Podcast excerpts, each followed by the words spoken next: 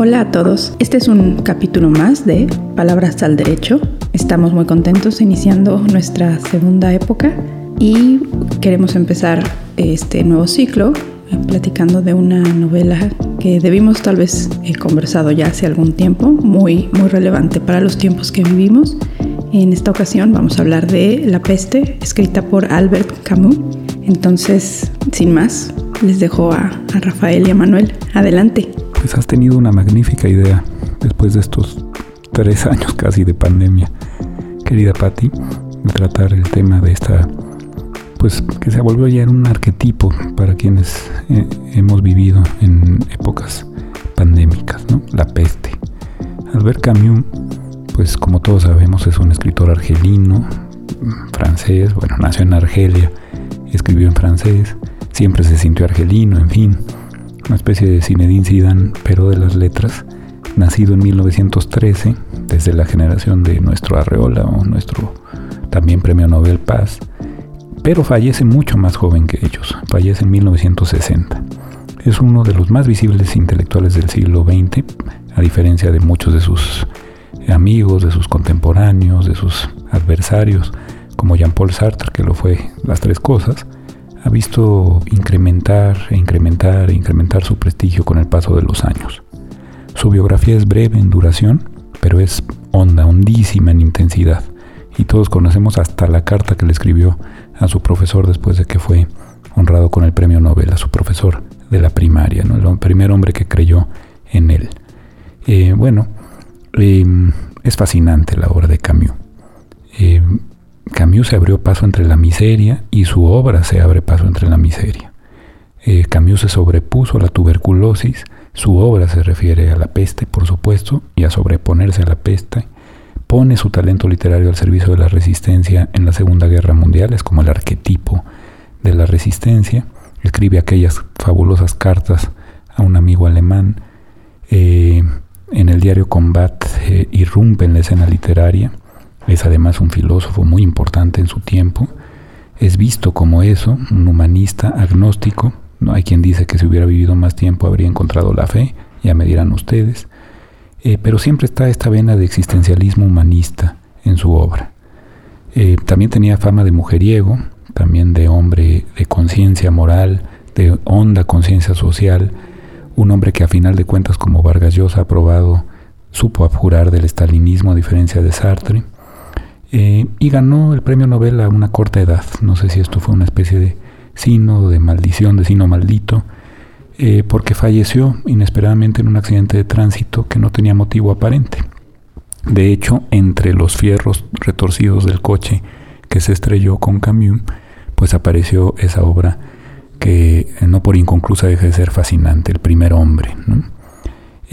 las obras más conocidas de, de Camus lo son mucho, harto conocidas. Desde luego está el mito de Sísifo, con toda esta, em, toda esta em, reflexión sobre el suicidio, sobre el donjuanismo, etcétera. El extranjero, aquel fabuloso Marcelo Mastroianni en, mangas de camisa que, lo, que llevó a Merceau al, al cine.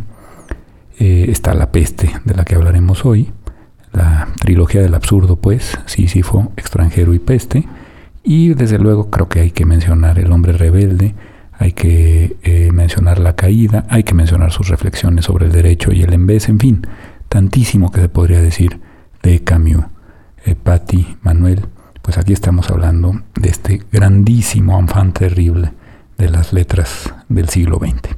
Bueno, pues ¿de qué trata esta obra? Yo supongo que la gran mayoría de quienes nos escuchan ya han de tener una idea, pero bueno, platiquemos Brevemente, ¿de qué trata este, esta novela? La peste es la crónica de un año terrible que se vive en algún también año misterioso de la década de los 40 en la ciudad de Orán, en Argelia. Eh, esta crónica eh, relata pues, pues una ciudad eh, como cualquier otra, de hecho descrita hasta de una manera pues poco, poco interesante, pero lo que sucede aquí es que comienza un, brote de peste bubónica. Y entonces, bueno, pues eh, creo que podemos estar de acuerdo que junto con, con, la, con la guerra, el hambre, la enfermedad y la muerte que trae la enfermedad es definitivamente pues, pues uno de los peores flagelos que puede conocer cualquier, cualquier comunidad. Entonces, bueno, pues esta, esta obra de, Camus, esta novela, sigue la trayectoria de, los personajes en este año eh, tan, tan complicado, eh, toda esta trayectoria existencial y de la comunidad, sobre cómo hacer frente a este, a este tipo de adversidad, ¿no? Y que, y que bueno, eh, pues ahora en los años pasados que hemos vivido también, una pandemia, nosotros, eh, creo que es, es una obra que definitivamente nos demuestra que es tan vigente en 1947 como en 2022. Eh, pero bueno, eh, Manuel, platícanos tú qué relación ves de esta obra con, con, el derecho, qué aspectos de incidencia jurídica podemos destacar. Claro, muchas gracias. Vamos a, agarrar vuelo. La realidad es que el, libro de la peste tal vez no tiene una lectura tan jurídica a simple vista, las referencias incluso expresas a, alguna circunstancia de derecho, a diferencia de otros trabajos de, Camus, eh, no es tan, tan evidente, sin embargo creo que puede haber una lectura que, que da su mejor consideración. la peste nos plantea ante todo, desde luego, el problema de salubridad pública, es un problema por excelencia en ese contexto. Eh, no obstante, la narrativa camusiana, tangencial pero extrapolablemente quizá, nos muestra con maestría la reducción del derecho a su oposición más simple, digamos, cuando se presenta el consabido estado de emergencia para, para enfrentar una situación como esta de la peste. Entonces esta oposición más simple es quizá la oposición más esencial del derecho, el binomio orden-caos. No obstante, ambos extremos están atravesados por las posibilidades de un mismo fenómeno, que es el de la, de la violencia. Así la peste es una forma de violencia natural que arremete todos los ámbitos de la vida física de, de la especie humana, desde los más íntimos, como el cuerpo de cada quien, y su interacción con los cuerpos de los otros, de las otras personas, en el hogar, en el mercado o la asamblea pública, y a la que debe oponerse otra forma de violencia, esta violencia social para disciplinar los hábitos en un esfuerzo más o menos desesperado que permita contener el estado de desorden creado por una enfermedad que es a la vez de todos, hasta que quizás esas medidas excepcionales se vean ellas mismas superadas y el derecho, por tanto, que ya ha sido reducido y expuesto en su médula, sea incapaz de cumplir su promesa de coacción. Entonces, ser político, la enfermedad humana involucra que no solo sea física. En la epidemia, las técnicas conocidas para la conservación de la salud exhiben a su vez las flaquezas traspapeladas en los expedientes clínicos individuales, las rutinas que de ordinario sirven para la conservación ante la necesidad de la peste son ahora los vehículos para su propagación, la propagación del exterminio. La desgracia deja de ser la expectativa abstracta del rumor de un desconocido para mostrarse en la estadística de la calamidad. Así es que yo quisiera que platicáramos, si ustedes lo ven bien, eh, en una primera aproximación a, esta obra, sobre cómo es que estamos sujetos a la violencia. La violencia tanto física como la violencia social con motivo de la epidemia. Y vaya que en estos tres años tenemos bastantes ejemplos de esto desde mi perspectiva. No sé cómo lo vean ustedes. Sí, por supuesto. Y la lectura del biopoder y del cuerpo, digamos para ponernos Foucaultianos, pues es muy pertinente. Ahora, yo sí encuentro un enorme fondo moral en la peste. Es algo que em, casi no se encuentra en la náusea de Sartre, que es profundamente eh, indiferente al fondo moral en lo social, y el compromiso de Camus en cambio aparece una y otra vez en personajes eh, luminosos. Por supuesto, no deja de haber eh, un pesimismo muy acendrado acerca de la condición humana, pero también hay esta suerte de posibilidad de, de reivindicación eh, eh, de lo humano desde el terreno de la moralidad y de un cuerpo que se resiste a morir a pesar de las peores pandemias, un cuerpo social. también se le ha dado esa lectura metafórica, no sé qué piensen ustedes de ella, eh, Camus se resistía mucho, mucho a hablar en términos eh, de poder dar la interpretación metafórica, pero a mí me parece muy claro que hay una enorme crítica a lo que no hacemos como si fuéramos rémoras o bacterias en un cuerpo social enfermo, a lo que dejamos de hacer. Y pone, pone ejemplos de lo que se puede hacer. Es un poco como, como Malraux en, en la condición humana. ¿no? Estos señores están pensando en cómo salvar el cuerpo social. Pues sí, eh, perdonen lo chauvinista, pero pues así son los franceses, el cuerpo social de la grandeza de Francia en épocas eh, que ellos vivieron de una enorme de un enorme pesimismo, de una enorme eh, negritud, eh, donde no se veía para cuándo podría salir, más que resistiendo, resistiendo a la enfermedad. Esa me, parece que es una palabra clave. Em, y, se puede encontrar ahí em, un cierto discurso más que jurídico moral, ¿no? yo creo que abjura mucho de lo propiamente legal y jurídico, lo dice literalmente, tal cual eh, Camus en el derecho y el revés, porque él está pensando en una moralidad que se ha perdido y que, bueno, pues desde Nietzsche y hasta, hasta Foucault y Derrida, pasando por Sartre, no es vista más que como una eh, eh, como un pensamiento de esclavos. Yo creo que Camus, la grandeza que tiene es que jamás lo ve así. Sí, yo, yo estoy de acuerdo con esa lectura, digamos, literaria, pero me parece que el mundo del coronavirus, que se parece tal vez pálidamente en, la intensidad que muestra la peste, que parece que es una enfermedad aún más terrible, pero sin embargo, el coronavirus de ahora, a diferencia de la, de la peste, no se limitó a Orán, sino que abarcó el mundo. Entonces, ya sería una cuestión de una polémica macabra decir cuál es peor. Pero creo que esta moralidad que, que desde luego se advierte en la lectura camusiana, en la vida que hemos tenido, me parece que, que muestra justo lo que yo aludía hace un, hace un rato defendiendo el punto de que eh, la epidemia, la, la pandemia, muestra la dimensión de la violencia, o sea, la violencia que se, que se manifiesta en lo físico, en lo moral, en lo social, perdón, y hace que lo, que lo moral, pues como la marea, ¿no? Retroceda. Tenemos muchos ejemplos de un utilitarismo bastante, bastante particular en estos últimos años, que ha derivado tal vez incluso en un cinismo, y la dimensión moral que trasluce eh, eh, en los personajes de Camus, no sé hasta qué punto podamos replicarla en estos tres años de, pandemia. Ahí tenemos la suerte en el texto de que la pandemia dura un, la epidemia dura un año y por una circunstancia que el mismo, el mismo autor reflexiona, pues así como misteriosamente llegó, así misteriosamente se fue. Nosotros creo que no estamos teniendo esa suerte.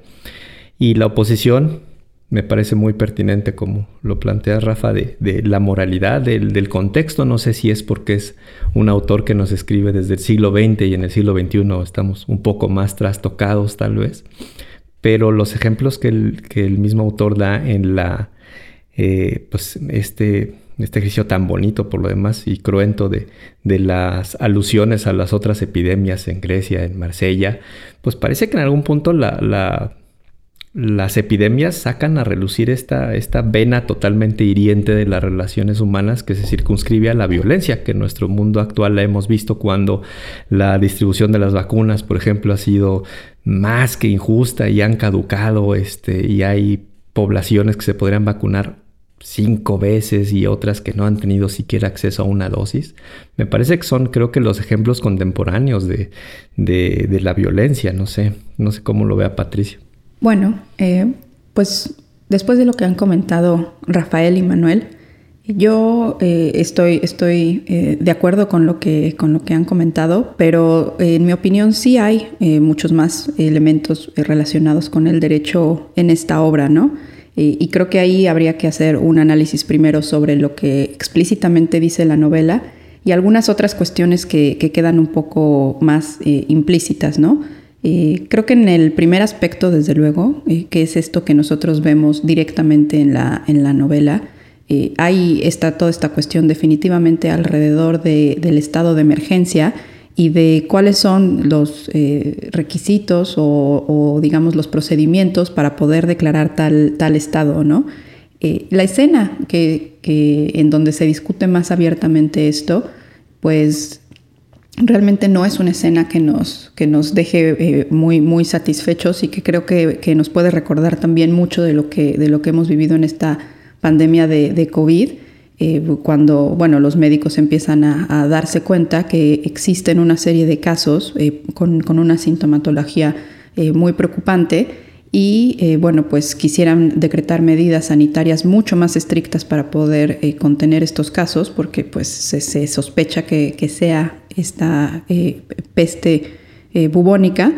Y, y, aquí entonces comienza un, juego de, del huevo y la gallina, ¿no? Porque los médicos quieren tomar medidas más estrictas, pero no pueden hacerlo si las autoridades administrativas no decretan el estado de emergencia y al mismo tiempo las autoridades administrativas no quieren o no pueden de decretar el, el, estado de emergencia si los médicos no dicen eh, tajantemente que esto se trata de un, un brote de, eh, de, peste bubónica. Entonces empieza toda esta, esta discusión en donde eh, parece que, que, que, la pelota se la avientan de un lado a otro y que justamente, bueno, pues la, la intervención del de, doctor Ryu, el, el personaje eh, principal de la novela, eh, va en la línea de pues tratar de poner un poco, un poco de orden y de sensatez al, alrededor de toda esta, de toda esta discusión.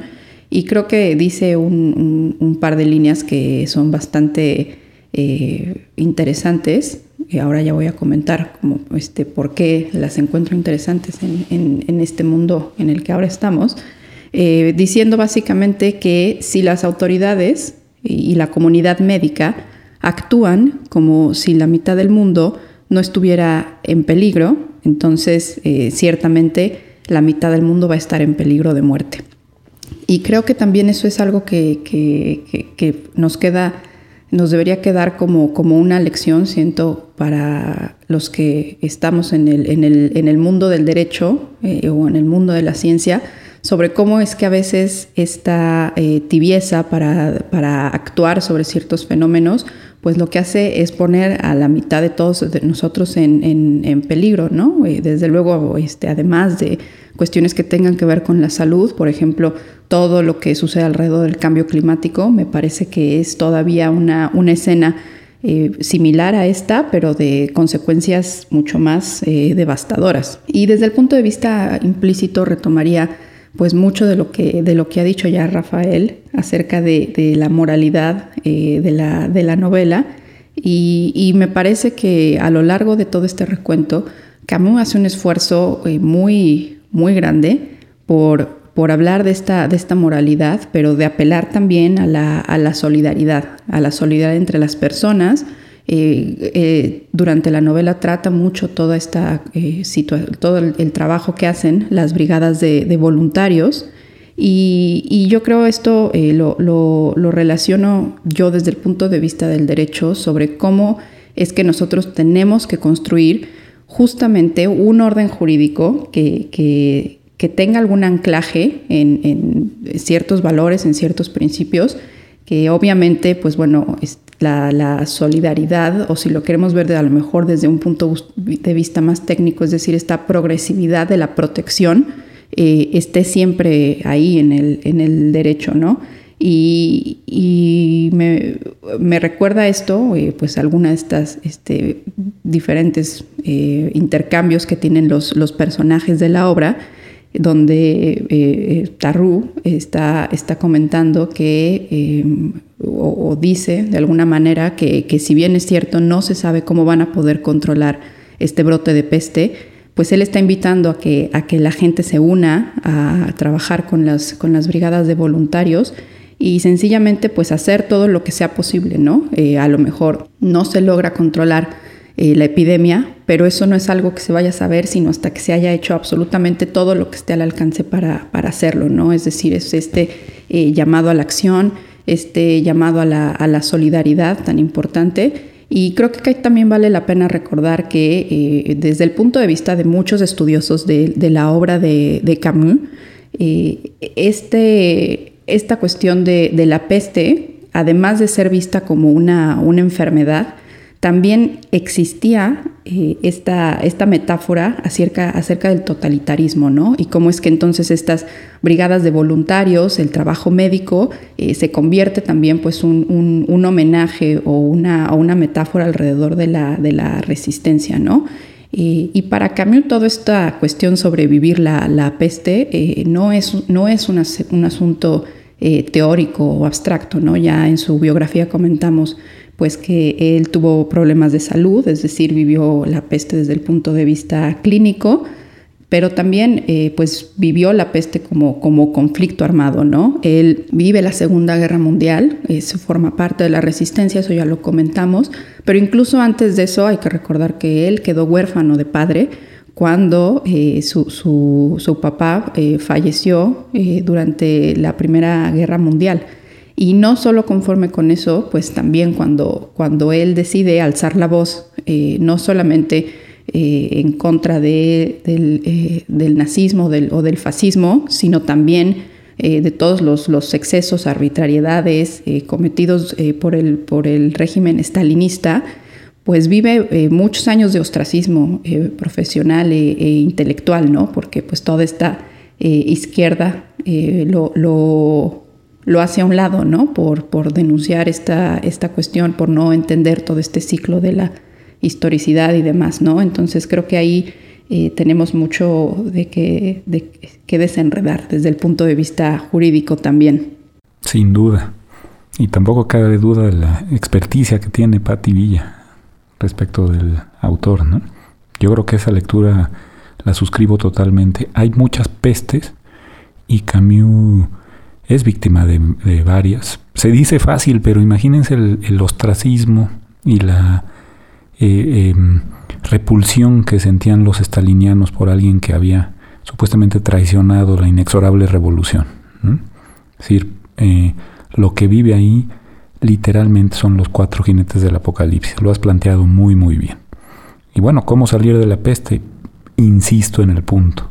La solución no es jurídica, o al menos no es jurídico formal, Creo que eh, es sarcástico, pero no tanto como, como Sartre cuando se acuerdan el retrato aquel en la náusea del, del juez, ¿no? que nosotros podemos ver ese tipo de retratos en todos lados. Eh, con esa cara, dice Sartre, eh, de ganarse el gran respeto de todos los formalistas del mundo y el desprecio sempiterno de su mujer. ¿no? bueno, eh, Camus no va por ahí, Camus va por una solución moral, eh, eticista si quieren ustedes, que tanto se le criticó en su momento, de una moral pequeño burgués, etcétera, etcétera, etcétera. Pero sabe que el camino está ahí. Tiene aquella frase eh, tremenda de que el siglo XXI será moral, incluso hay quien dice que dijo será religioso o no será. En fin cuesta trabajo eh, pensar en una moral no agnóstica en Camus, pero lo que no cuesta ningún trabajo es pensar en un Camus que eh, propone el camino del bien y del bien común, una palabreja que ha pasado a estar ya fuera de moda por completo, pero que para Camus es importantísima, porque está recibiendo una serie de, de em, lecciones del humanismo francés de la eh, segunda posguerra que no estaban en su formación argelina. También yo eh, eh, subrayaría lo que ha dicho Patti, mi querido Héctor, las migraciones, ¿no? la condición del extranjero. Bueno, pues así se llama su, su novela más conocida, ¿no? La condición del francés que está en Argelia y luego del argelino que está en Francia. Pues es literalmente un overman. Y bueno, pues por eso su obra, su obra es la maravilla que es, ¿no? Que me perdonen los sartreanos, pero por eso le sacó 500 cabezas a Sartre al final del día, ¿no? Sí, claro, de hecho en el prólogo de la edición que leí este se retoma una cita que se atribuye a, Sartre en el sentido de que le recriminaba a Camus que escribía demasiado bien. Yo creo que Camus, ah, aunque no está hablando en esta obra de cuestiones que sean eh, abiertamente jurídicas, eh, bueno, ya les ofrecí una interpretación en donde veo la relación, pero creo que también podemos argumentar que existe una, una crítica al, formalismo, ¿no? a esta versión este, caricaturesca de, la exégesis. ¿no? Eh, ustedes podrán recordar que justo pues existe entre los personajes de la novela este juez em, que, que, la verdad es que sí raya en la, en la caricatura, ¿no? Un personaje adusto, eh, difícil de abordar, extremadamente eh, serio y, rígido y que, y que bueno, pues esta, pues esta crítica al, al, juez es durísima, ¿no? Incluso pues algunos de los personajes dicen que, que, que, gente como él son el enemigo número uno, ¿no? Y, y, me parece muy interesante que, bueno, en la evolución de este, de este personaje, eh, yo hasta podría argumentar que, que este, este juez, el juez eh, Otón, eh, se convierte en, en, humano o en una, en una dimensión mucho más palpable de una persona hacia el final de la novela, ¿no? Justo eh, cuando decide dejar de, de, ser juez, ¿no? y bueno, por otra parte, en esta cuestión de que Sartre le tenía muchísima envidia a Camus porque eh, escribía demasiado bien. Eh, creo que la, envidia también iba en otros, en otros niveles, ¿no? Eh, creo que probablemente también le, tenía un poco de envidia por esta fama bien ganada de, mujeriego. Estaba leyendo hace unos días un, artículo que publicaron sobre, sobre el autor en, en, la revista The New Yorker y así, directo, lo describen como el, el Don Draper del existencialismo, ¿no? Entonces, bueno, mucho de qué tenerle envidia. Sí, pues es Humphrey Bogart, ¿no? Es un hombre verdaderamente bello. Sí, ves. Sin duda que, tiene aquí este su este su fantasma tiene tres asiduos este admiradores. Sin duda. Eh, creo que un, tema interesante que, muestra la obra, pero que creo que va más allá de, de la obra, incluso las líneas finales del texto son especialmente claridosas, ¿no? Cuando habla de que la de que la peste decidirá mandar a sus ratas a morir entre los hombres, o sea que esto, esto volverá a pasar, ¿no? Nos dice el autor. Pero yo quisiera ir tal vez un poco más a una capa abajo o varias capas debajo de esto y, plantear una, oposición, así como la de moral y violencia que ya muy atentamente se, se ha referido, a, la oposición en este caso de abierto y cerrado, que es una cuestión también que involucra pues teoría literaria, ¿no? de cómo los textos son o no abiertos o, cerrados dependiendo de la posibilidad de, que se actualicen o no, de si los lectores pueden complementar el significado. Eh, la cuestión que me parece interesante y que puede ser provocadora es cómo la, la, peste que nos plantea el libro es, eh, tiene como varias premisas, ¿no? Parte de varios supuestos y uno es que la peste empieza y la peste termina. Otra oposición este, en esta lógica de abierto y cerrado es que es una ciudad y la ciudad tiene murallas. Pero ¿qué pasa cuando nos planteamos un escenario en donde la peste nunca termina y donde la peste está en todo el mundo? Que creo que es algo muchísimo más complejo y que tristemente es a lo que nosotros nos enfrentamos. La, la violencia, las complicaciones que hoy podemos eh, experimentar y padecer me parece que, insisto, en las comparaciones macabras no se pueden comparar con lo que la Segunda Guerra Mundial y la, posguerra le, mostró a Camus. Un mundo donde queman gente en hornos, sin duda que, ha, este, que ha volado varios puentes respecto de lo que nosotros podemos conocer. Entonces, no es que no es que nosotros podamos decir, bueno, es que en un mundo donde no avientan a la gente a los hornos, este, pues estamos bastante mejor. No, me parece que la oposición abierto cerrado va mucho más allá porque a la gente no la han dejado de meter a los hornos. En este país, en este país, en estos años, a la gente la disuelven en ácido. La cuestión está, insisto, en cómo es que podemos abrir o cerrar desde una perspectiva no solo literaria, sino de los silencios y de las, y, de las voces, de la luz y la oscuridad para seguir con las oposiciones, de cómo es que eh, podemos vivir en el mejor de los mundos o en el peor de los mundos, la peste puede limitarse o puede ser infinita dependiendo de en dónde pongamos atención. Eh, el texto esperanzadoramente nos muestra solo un año de peste. Nosotros llevamos tres de esta enfermedad. Pero si nosotros nos pusiéramos a pensar en la perspectiva de otras latitudes del mundo, no llevan tres, llevan 30 años. O sea, las enfermedades este, que se pueden presentar en, países con mayores complicaciones que este, eh, no, no, llevan 5 o 10 años, llevan muchísimos años. ¿no? La falta de eh, fondos para investigación no han permitido obtener vacunas cuando afortunadamente en el caso del coronavirus en año y medio teníamos una vacuna para algo que no existía antes.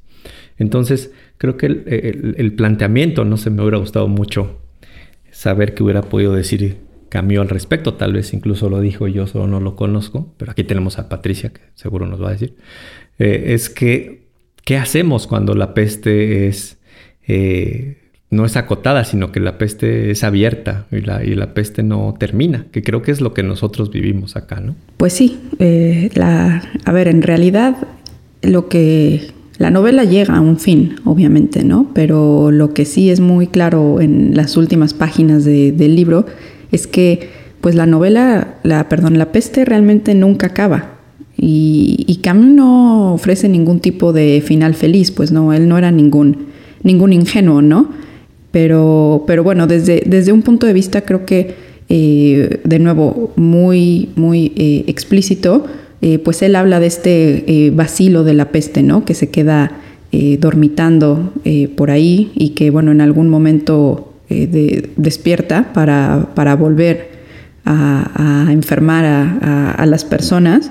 eso claramente puede tener una dimensión médica, pero, pero bueno, también tiene una, una dimensión política o una dimensión social, ¿no? Entonces, pues está siempre ahí esta, esta tentación del, totalitarismo, ¿no? como, como una especie de peste del, conflicto armado, de, muchas otras cuestiones que hemos estado eh, este, platicando. ¿no? Entonces, eh, pues, pues aquí eh, un poco también la, la, pregunta que creo que, que, vale la pena hacernos, no solamente como, como abogados, sino como parte de una, de una sociedad, es qué tanto nosotros también podemos ser cómplices ¿no? de, diferentes tipos de peste, eh, no por acción, pero muchas veces por, por omisión, ¿no? por no ver eh, todo lo que otras personas están, están sufriendo alrededor, eh, por, no sé, en, muchas ocasiones hacernos de, la vista gorda con temas como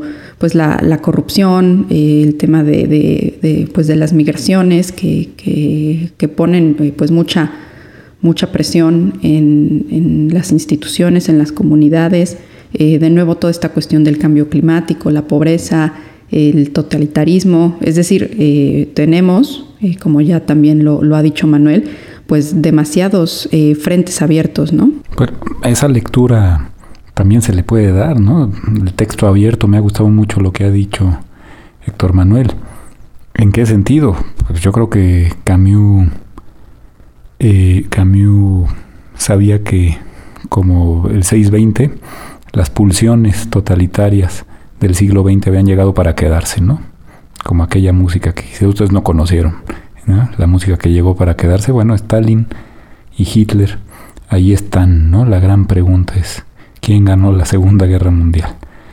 Eh, ¿Y por qué seguimos viviendo una peste eh, literal y no tan literal que pues pareciera un conjunto de círculos concéntricos que se repiten y se repiten y se repiten. En ese sentido, tienes toda la razón, Patti. En ese y en todos.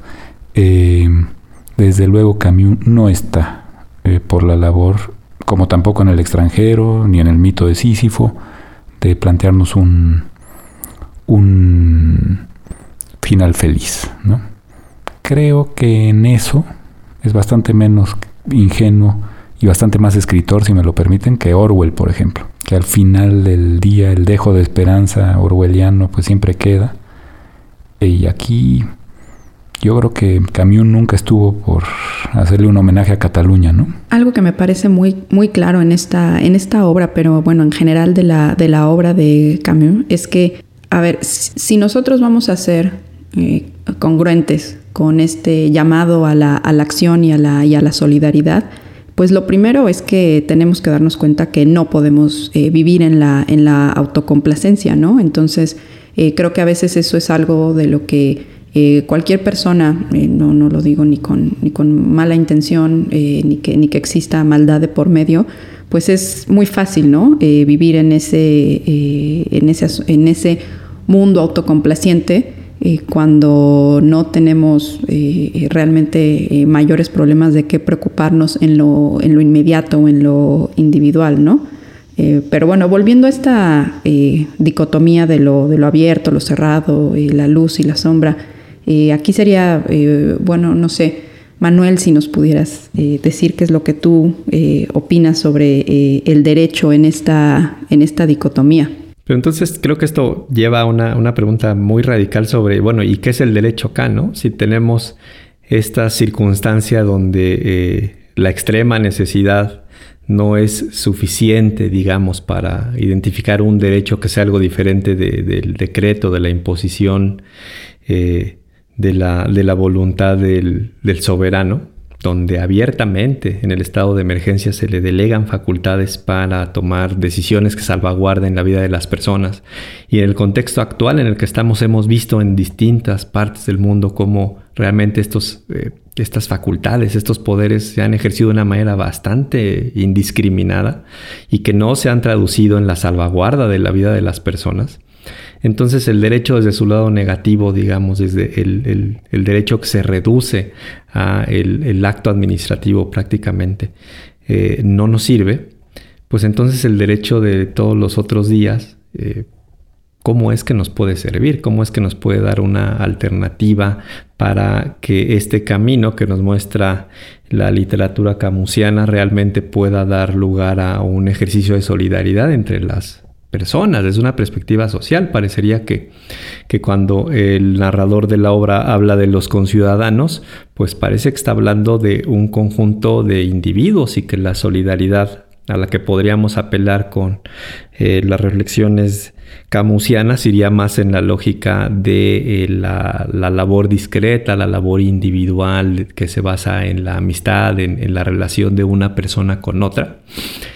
Pero el derecho pues es de lo social, entonces, si tenemos un derecho que se doblega a la política, que se instrumentaliza, que no es otra cosa más que eh, la imposición de reglas, pues parece que la, lectura camusiana nos plantea una dicotomía, nos, nos pone en un escenario bastante incómodo para lo que pueda ser el derecho desde el punto de vista de la regulación o de la convivencia social. Ayúdanos, Patricia, con esto. Bueno, a ver, si yo pudiera responder esa pregunta, me cumplo la fantasía de, vivir de mis rentas, ¿no?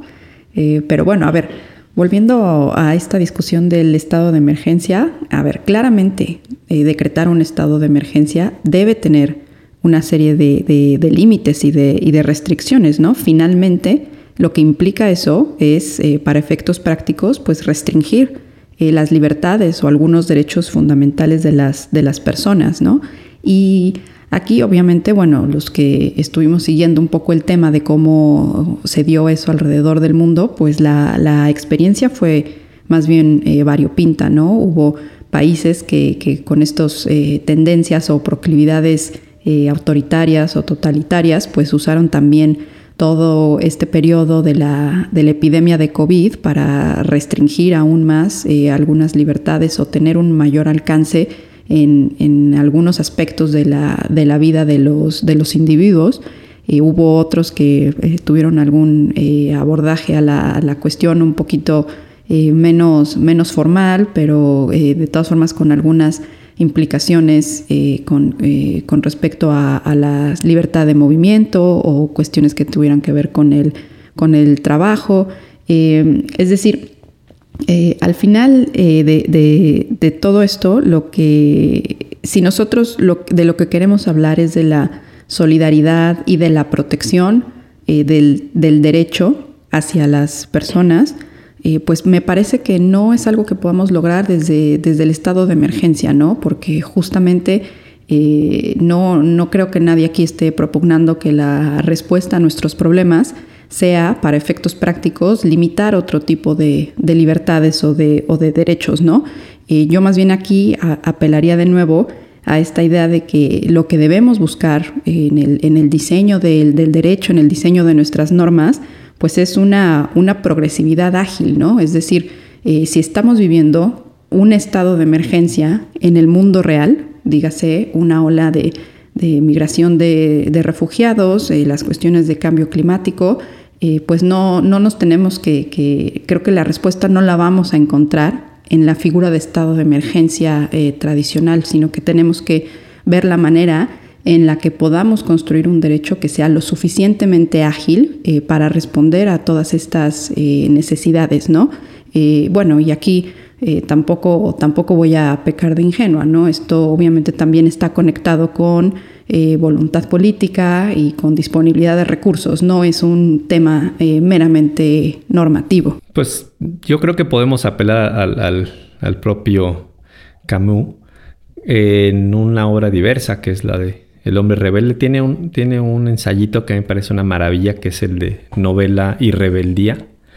Y ahí se cuestiona básicamente por qué nos gustan las novelas. Eh, y me parece que una de las conclusiones que, plantea en el texto es que la, fantasía, lo que podemos advertir en las novelas, lo que, lo que nos gusta de, las historias, no es tanto que nos muestren un mundo mejor, un, un mundo corregido, porque pasan también muchas desgracias, como la peste misma nos, nos muestra. Pero lo que sucede es que en este mundo de la novela, eh, la vida puede tener un sentido.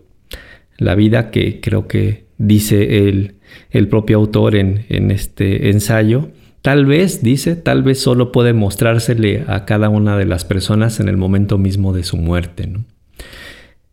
La cuestión, retomando esta oposición de abierto y cerrado, en el, en el texto de, de la peste es que todos estos esfuerzos humanos, todos estos personajes que se transforman, eh, y que a unas sabiendas, en el caso más, más radical del protagonista, del, narrador principal, de cómo es que fallece su esposa, todo le sale absolutamente mal y sin embargo es capaz de mirar eh, a, su ciudad y, encontrarle un cierto sentido a, las cosas. La realidad es que en, en, un contexto como el que nosotros estamos, tristemente la gente se muere y ya y en estos años de pandemia la gente se ha muerto y ya.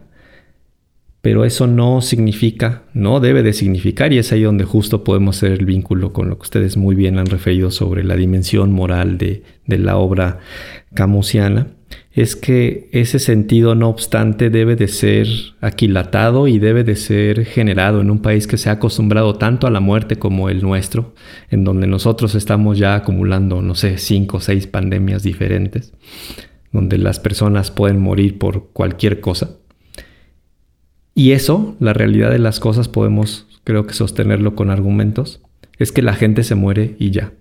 A diferencia de lo que nos muestra la, peste, camusiana es que en, la obra, me parece una de sus posibles reflexiones, es que las personas en este contexto de peste no simplemente se mueven y ya, sino que es posible de una manera muy trabajosa, como muestran los personajes, encontrar un sentido aún en una circunstancia especialmente dramática, pero creo que eso en parte se logra porque los personajes le buscan el sentido a las cosas.